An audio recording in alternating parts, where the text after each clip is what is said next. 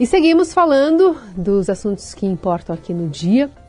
Agora de olho sobre o futebol especificamente, porque o Corinthians será denunciado pelo Superior Tribunal de Justiça Desportiva por causa daquele canto homofóbico entoado por parte dos seus torcedores no domingo durante o empate por 1 a 1 no clássico com São Paulo na Neoquímica Arena.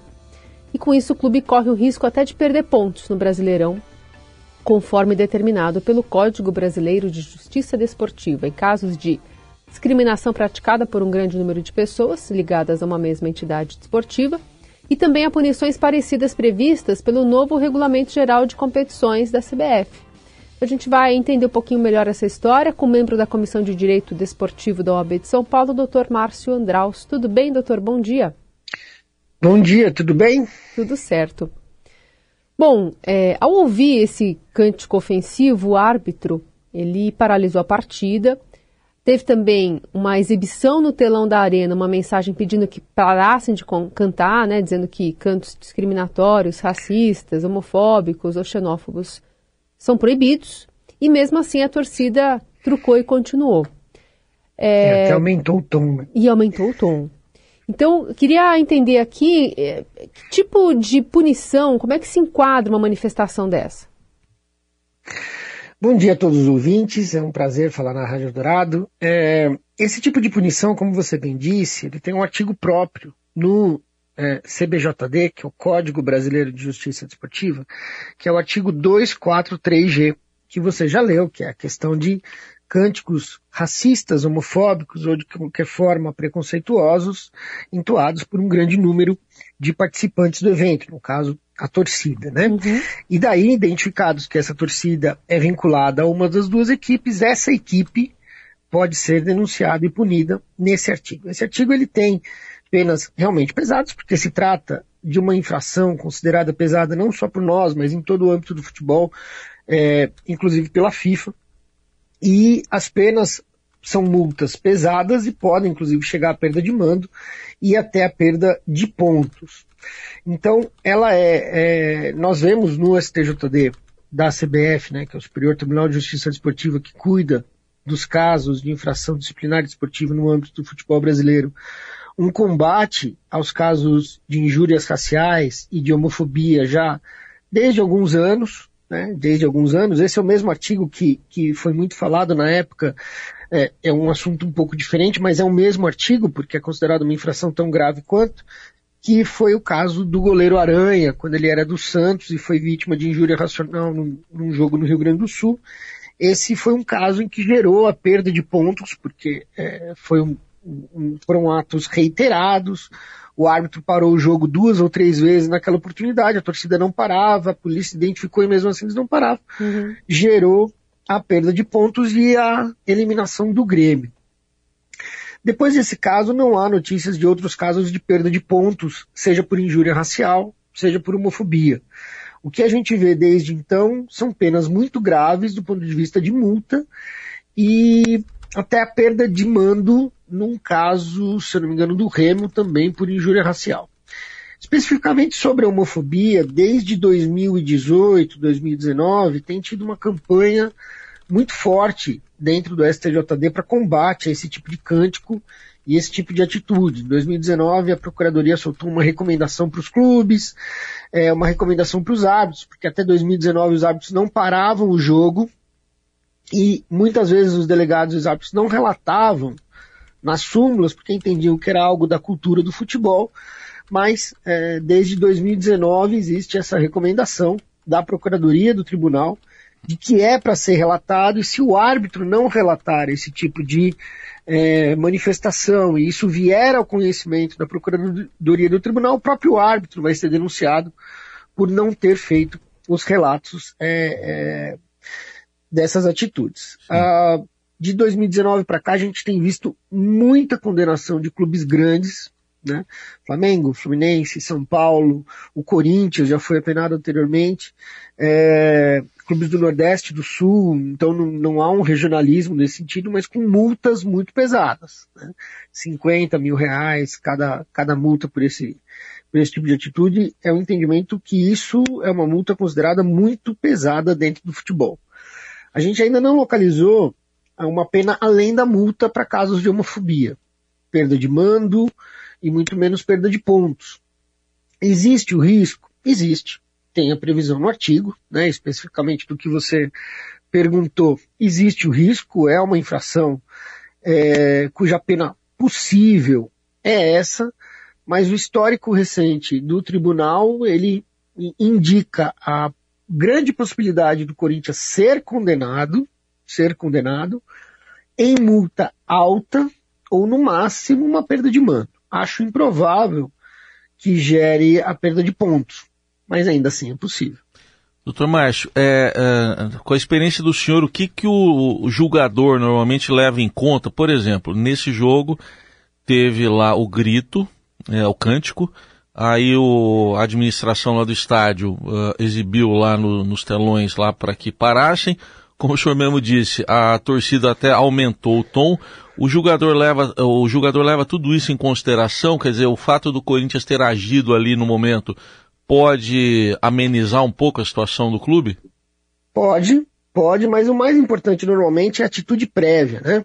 É, é, teve um, um, processo que eu acompanhei muito de perto de São Paulo. São Paulo foi punido em 20 mil reais, né? Foi um, um grito, aquele grito do tiro de meta, que é muito, muito besta, é, surgiu por causa daquele grito dos mexicanos do, do tiro de meta, aqui no Brasil adaptaram, ficou uma coisa realmente sem graça, sem motivação. O, a torcida do São Paulo fez essa, essa manifestação e o clube foi punido. A multa na época acho que foi de 20 mil reais, foi uma multa mais baixa. E muito do que foi considerado para diminuição da pena do São Paulo eram atitudes prévias, eram atitudes anteriores. São Paulo demonstrou que durante aquele ano, acho que foi 2019 ou 2020, foi o ano de início da pandemia, foi 2020, Desde 2019, o São Paulo fazia uma campanha é, de tentativa de conscientização do seu torcedor, que não era para promover esse tipo de canto dentro do estádio. É, imediatamente, quando teve a comunicação do árbitro de paralisação do jogo, foi movimentado um grupo de, de, de policiamento para o local de onde o árbitro havia indicado é, a manifestação, não teve mais nenhuma manifestação desse tipo até o final do jogo. Então, esse tipo de repressão, mas também uma tentativa de conscientização prévia, ajudou o clube naquela época não a ser absolvido, porque é um caso que é entendido como grave e não era o caso de absolvição. Mas tem uma pena um pouco menor do que a média, né, que o Flamengo tomou 50 mil, o Fluminense tomou 50 mil, é, é uma pena menor porque havia uma tentativa de conscientização. O clube muitas vezes não tem controle da sua torcida, por mais que você faça, tente, essa cultura muito arraigada no futebol precisa ser alterada, mas é um processo que eu acredito seja um, um pouco lento. E naquela época o São Paulo demonstrou que estava tentando mudar essa, essa cultura. O Corinthians eu acredito que também tenha uma chance. O Corinthians já foi absolvido de um caso desse. Ele já teve uma punição anterior e também já foi absolvido num outro caso de cânticos homofóbicos exatamente por isso. O clube tem que demonstrar todo o esforço para evitar esse tipo de, de manifestação. Controlar o ser humano, em grupo principalmente, é muito difícil. É, é o caso, muito provavelmente o Corinthians seja condenado, até pela repercussão. Mas se ele demonstrar um esforço de evitar, um esforço de combater esse tipo de cântico, há uma chance grande de ter uma redução de pena. É, é interessante, porque demonstrar esforço não necessariamente quer dizer que ele está muito afim de enfrentar essa bandeira, né? Depende, acho que, de cada clube, de como é que isso está sendo lidado pela direção e tudo mais, mas é, a pressão da sociedade pode fazer com que é, esse, esse, esforço prévio, como você disse, seja adotado daqui para frente com mais firmeza? Sem dúvida, sem dúvida. Não só o tribunal, não adianta o tribunal sozinho ficar dando punições e isso não ter uma repercussão é, na sociedade. Da mesma forma como a repercussão na mídia e na sociedade influencia o julgador, isso também deve gerar uma repercussão no clube. Né?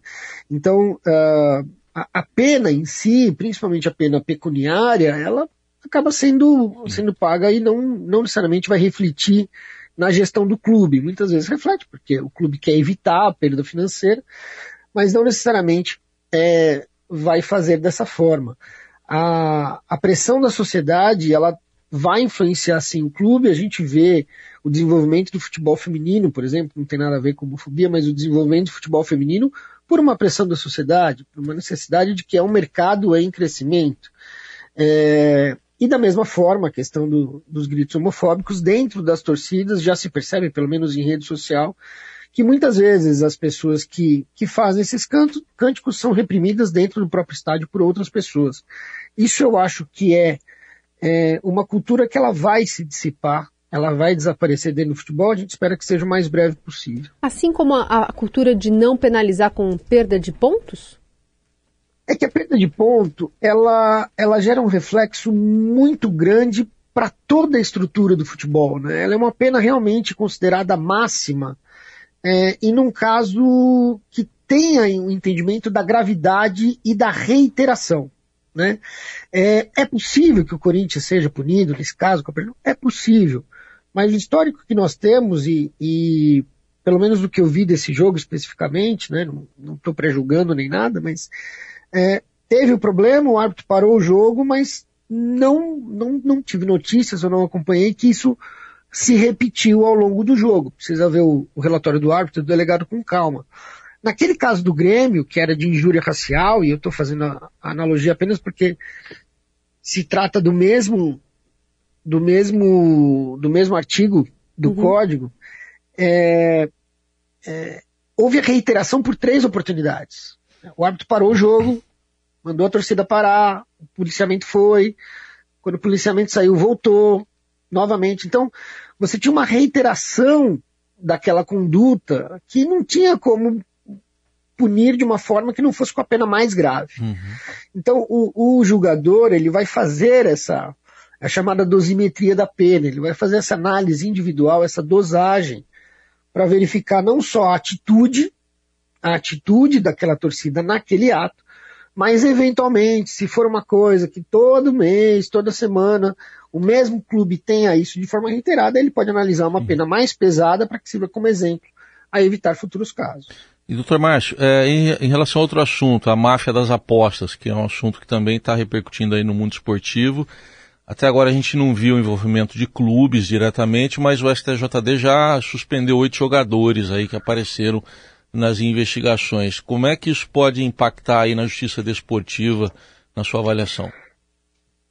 O impacto é muito pesado, não só na justiça desportiva, mas em todo o âmbito do futebol. Né? É, é um caso gravíssimo, é, pelo número de envolvidos, pelo menos as, as primeiras reportagens apontam nesse sentido.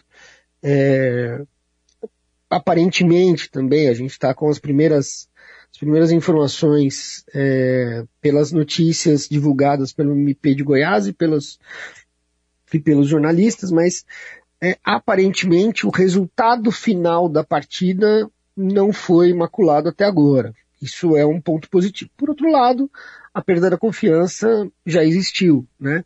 Ainda que tenha sido só um cartão amarelo, só um pênalti, o, o, os casos apontados são bastante graves e, se confirmados, é, vão sofrer uma punição relevante.